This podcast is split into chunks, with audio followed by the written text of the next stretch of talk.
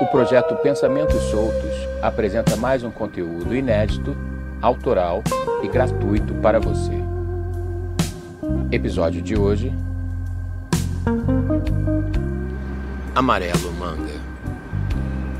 Ele olhou para a máquina e se deu conta de que aquele líquido amarelo escuro, como o ouro, saíra mesmo de dentro dele. A máquina, explicou a simpática enfermeira, retira a parte branca do sangue e devolve todo o resto ao corpo do doador. Para tanto, era necessário o uso de um anticoagulante. Soro fisiológico também era administrado de forma intravenosa para manter a hidratação do corpo.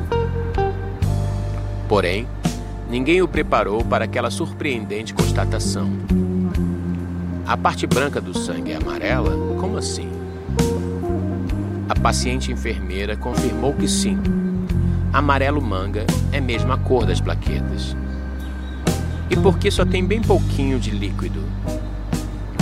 Não medimos o sucesso do procedimento pela quantidade, mas sim pela concentração de plaquetas, respondeu sem afetação a moça. E por que esse tom tão forte de amarelo? inquiriu, insistente, o doador. É um sinal de que suas plaquetas não possuem gordura. Parabéns, são plaquetas fitness, disse jocosamente a moça vestida de branco. Ele pensou nas vidas que aqueles enfadonhos 50 minutos de procedimento naquela máquina estranha poderiam salvar. Lembrou-se do cadastro redome do Inca e desejou intimamente que um receptor compatível fosse logo encontrado. Cadastrou-se há mais de dois anos como doador de medula óssea e até agora nada.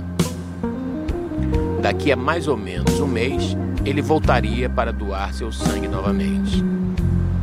E assim, com muita curiosidade, porém quase sem alarde, ele seguia sacralizando a própria existência ao compartilhar sua vida.